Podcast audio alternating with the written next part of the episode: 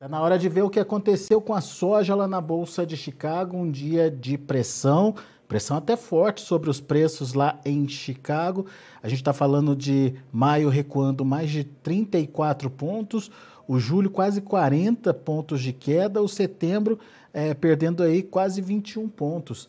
Ou seja, um dia de pressão e é engraçado que quando a gente para para olhar os fundamentos que fizeram os preços recuarem, são praticamente os mesmos que fizeram os preços subir na semana passada. A gente vai comentar sobre isso com o Vlamir Brandalize, lá da Brandalize Consult. Está aqui já o Vlamir com a gente. Seja bem-vindo, meu amigo. Muito obrigado por estar aqui com a gente mais uma vez e nos ajudar a entender. Semana passada você lembrou a gente aqui que tinham fatores positivos, uma conjunção positiva aí para os preços e a semana está começando com pressão negativa, Vlamir. O que, que mudou? Seja bem-vindo. Boa tarde, Alex. Boa tarde a todos. Obrigado pelo convite, Alex. É, a semana passada nós tínhamos quase todos os fatores que fundamentam a formação das cotações na linha positiva, né, Alex? Agora o mercado começou a mostrar esses mesmos fundamentos aí no lado negativo, né? Começamos aí pelo lado da, da Ucrânia com a Rússia, a Ucrânia aparentemente começando a jogar a toalha, né? Os russos liberando aí o pessoal que estava ah, naquela usina de siderúrgica, aliás, lá da, de, de Mariupol, né, que é a, a Azovstal, lá, uma usina metalúrgica grande, uma indústria, né, e daí tinha muitos civis ali também protegidos, estão sendo liberados hoje. Aparentemente, a calmaria, o próprio governo da Ucrânia dando sinais aí que já está desistindo de alguns portos daquela região toda, então Mariupol, que é o principal porto da região, vai passar novamente. Já era russo no passado e volta para a Rússia, aparentemente, para, a administração ali da região de Donbass. Isso acabou colocando um, um banho de água fria aí nos mercados. Isso serviu também para dar uma esfriada no mercado dos, do, do, do óleo, né? O óleo de soja caiu bastante. O ambiente em si ficou mais frágil mais negativo em função dessa condição de poder essa, essa situação de guerra começar a perder forças. Outro fator importante é o clima americano, né? Começou a semana com boas expectativas de clima, plantio americano devendo ganhar ritmo, é, com isso o mercado esfriando também por lá, né? A China, que é outro fator importante, né? É o grande comprador do mercado global, fora dos negócios, e em pleno feriadão, né? Mais os dias de folga até quinta-feira por lá e indicativos que não querem comprar no curto prazo. Acredito que o mercado vai cair mais. Então, o que, que sobrou? O mercado sobrou o dólar aqui no Brasil em alta, que também é um fator negativo para Chicago, né, Alex? Ele é positivo na formação do, da cotação interna, mas ele é negativo para Chicago.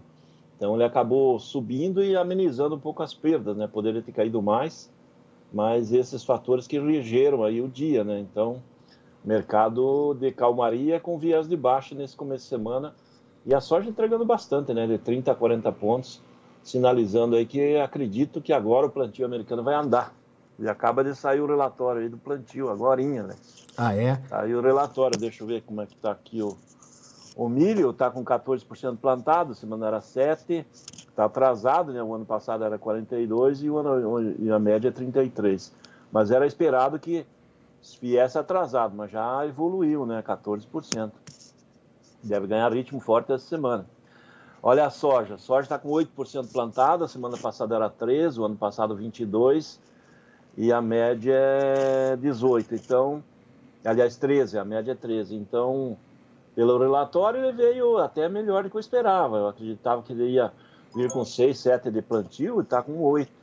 E agora já aparecendo nos estados importantes aí, como Illinois, com 5% plantado, estava com 1, o estado de Iowa aparecendo com quatro, estava com um, então já está plantando nos estados importantes ali do meio oeste, né, Alex? Até nas, nas Dakotas também está com plantio já andando.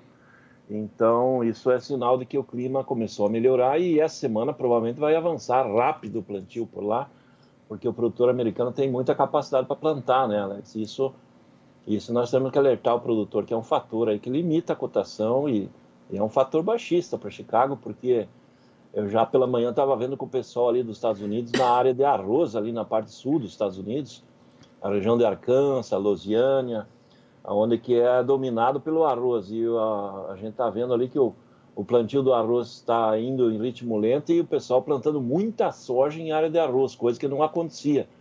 Isso é sinal de que vem super safra de soja nos Estados Unidos. Aí, por enquanto, o clima dá sinais que vai melhorar. É um alerta, o mercado acomodando. Aquele cavalinho encilhado aparentemente está começando a fugir, né, Alex, dos é. portos. Até o lobinho está indo embora dos portos. E o mercado reage mesmo, né, Vlamir? E a gente já tinha falado sobre essa possibilidade, né? Vai ser muito volátil, né? Qualquer informação que possa trazer risco ou garantir uma safra boa nos Estados Unidos vai fazer o preço se mexer, né? Exatamente. Então, os fatores dessa semana são fatores negativos. É, então, ele tem essa, essa flutuação pesada aí para baixo. E também ele pode inverter um pouco se houver um indicativo que uma, uma massa de ar polar possa voltar a entrar no meio oeste americano, que volte a ter geadas e problemas, seria um fator. Ou um período de seca mais prolongado também acabaria sendo um fator de reverter essas posições. Mas a esse começo de semana, as previsões de clima para 7 a 14 dias de hoje, elas são de condições boas para plantar. E aí nós vamos ver aí o produtor americano botando toda a tecnologia que tem na mão no, no campo, né? O produtor americano pode plantar toda a safra dele em três semanas. Então tem condição de plantar, está preparado para isso e se o clima permitir, o plantio vai andar e provavelmente na semana que vem já está mais perto do normal aí o plantio do que esse começo de temporada que começou com atraso, né, Alex? Muito bom. Ô, ô Vlamir, deixa eu só retomar um dos fatores que você é, colocou aí como de pressão nos preços, que é a questão do óleo, o óleo despencando. Caiu bastante o óleo hoje. Mas por quê? Qual que é a, a ligação do óleo e por que, que o óleo caiu hoje? Qual que é a relação? Olha, Alex, com relação ao óleo, a gente tem que levar em consideração um fator importante que é, o, o, o óleo mais consumido do mundo é o óleo de palma, que é dominado por Malásia, Indonésia, ali na Ásia, né?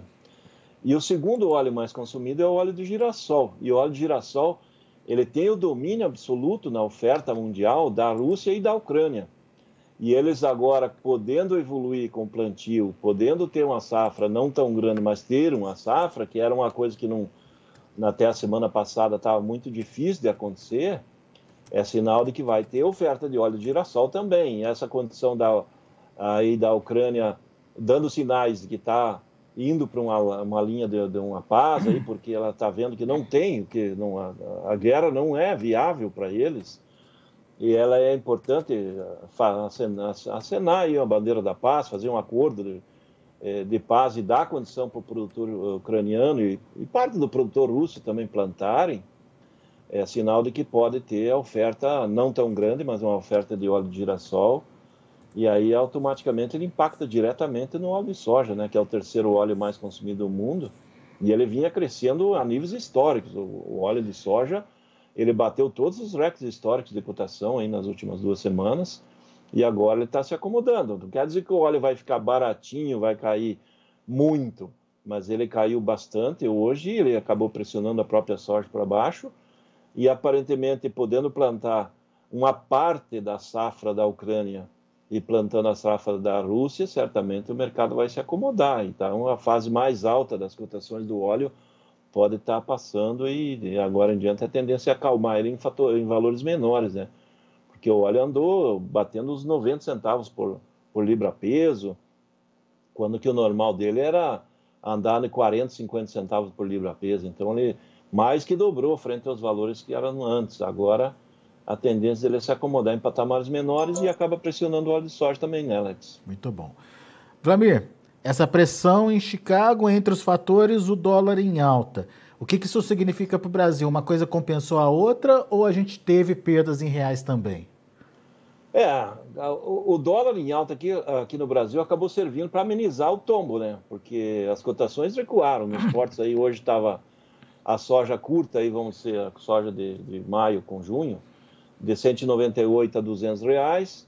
Semana passada era de 200 a 203. Então recuou 2, 3 reais aí nos níveis.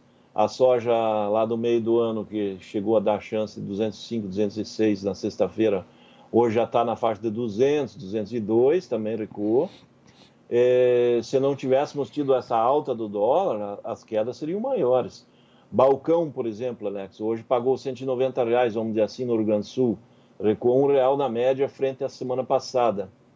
ele poderia ter recuado mais. É provável que amanhã já esse balcão já esteja em 188 reais, porque essa pressão de baixa agora do Chicago vai refletir no balcão amanhã. Então, o ambiente que está fechando o dia é um ambiente negativo. Esse atraso do plantio é, continua, mas o mercado esperava por isso.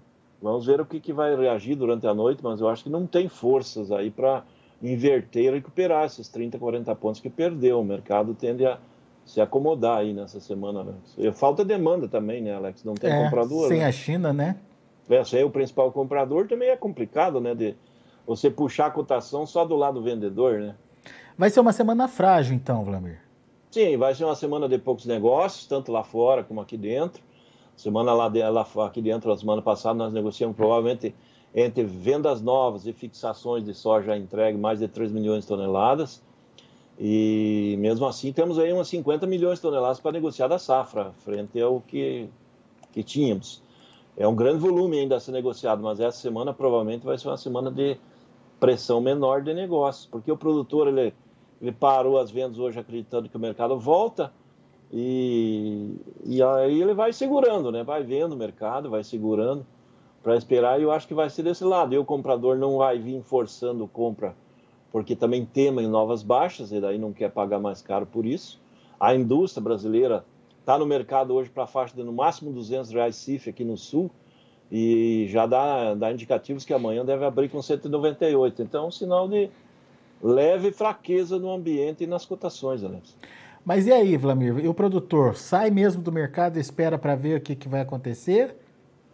Olha, Alex, o ideal do produtor seria fazer que nem os produtores americanos. Como as cotações ainda estão boas, aí nessa faixa de 200 CIF indústria, 200 no porto, é ainda aquele momento que ele pode aproveitar para fazer um hedge, vamos dizer assim. Se ele quer ficar com a soja, fazer um hedge para se proteger contra a queda. Ou se ele vender nesses patamares e ele acredita que o mercado possa subir, fazer uma posição de hedge também é, para se proteger frente à possibilidade de altas, porque o ambiente que está se formando nesse momento é um ambiente de acomodação de cotações e queda dos valores, podendo recuar aí 5, 6, 7% nos indicativos, e não é de duvidar aí que nós vamos ver o Porto aí em pouco tempo aí na faixa 190 aí, e níveis internos também recuando aí numa faixa de uns 10 reais em função desse ambiente de plantio americano. E se realmente a guerra perder forças e der sinais de que vai se acomodar e caminhe para um acordo ali na Ucrânia com a Rússia, certamente esse vai pesar também bastante. Então, acomodação, Alex. Por isso que pro produtor ainda está no momento de pegar esses níveis maiores e não deixar recuar mais. Ou, no caso, fazer uma proteção de rede. Daí ele está mais como, como, um seguro, né? E principalmente aquele produtor que precisa abrir espaço para a entrada da safrinha, né, Vlamir? Tem mais isso, né? Em poucas, vamos acredito que em duas, três semanas comecem as primeiras colheitas e em cinco, seis semanas nós vamos ter muito milho em colheita aí pelo Brasil afora. E a grande questão é que a maior parte do milho que vai ser colhido ainda não foi negociado. Então, o milho que está tá na mão é do produtor e vai ser colhido e algum lugar vai ter que colocar, armazéns vão estar cheios ainda vemos essa pressão aí que pode vir aí para frente, que é o milho chegando, né, Alex? Comercialização do milho está atrasada também, Flamir?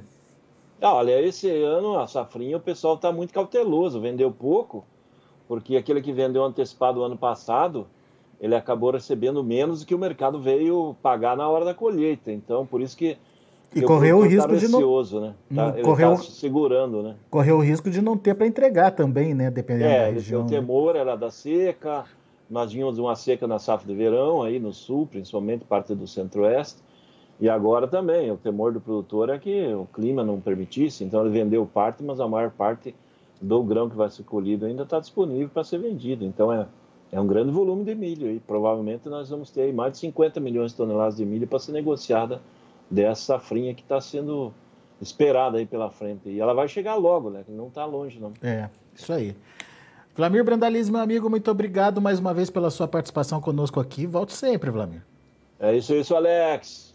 Um grande abraço, boa semana a todos aí. Ainda estamos com boas cotações. O milho está no cavalinho, né? A cotação do milho hoje deu 95 no Porto no curto, dá 100 reais aí no julho, aliás, no dezembro.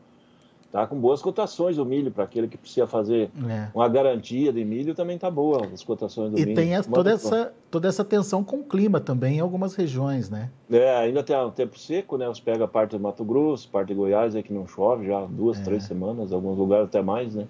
É isso aí. É isso aí. Boa, Vlamir. Abraço para você. Até a próxima. Abraço, Alex. Até mais. Até outro dia. Tá aí, Vlamir Brandalize, Brandalize Consulte aqui com a gente no Notícias Agrícolas. Lembrando que essa é uma semana enfraquecida aí para os negócios. E aqueles fundamentos que deram fôlego para alta na semana passada acabaram se invertendo e é, ajudando nessa pressão negativa dos preços que a gente está vendo hoje lá em Chicago. Vamos aos números, vamos ver como estão encerrando as negociações. De olho na tela, Maio, 16 dólares e 74 centos por bushel, perdendo 34 pontos mais 25. Julho, 16 dólares e 45 centos por bushel, uma queda de 39 pontos e meio para a soja. Agosto, 16 dólares redondinho, queda de 35 pontos mais 75. E o setembro, 15 dólares e 28 centos por bushel, perdendo 29 pontos mais 75. Vamos ver o milho. Para maio, 8 dólares e 13, também no vermelho, queda de 5 pontos mais 25. Julho, perdendo 10 pontos a 8 dólares e 3 centos por bushel. Setembro, 7 dólares e 57 centos por bushel, 10,25 de perda. E o dezembro, 7 dólares e 42 centos por bushel, 9 pontos de baixa. Vamos ver o trigo. Trigo ainda sem uma, um fechamento, sem um rumo definido no fechamento. Julho, por exemplo, fechou com queda de 0,25 a 10 dólares e e 55 centos por bushel. Setembro 10,58, estável. Dezembro 10,60, alta de 1 ponto mais 75 e o março de 2023 10 dólares e 60 também com alta de 3 pontos mais 25. São os números de hoje do mercado de grãos lá na Bolsa de Chicago. A gente vai ficando por aqui. Agradeço muito a sua atenção e a sua audiência.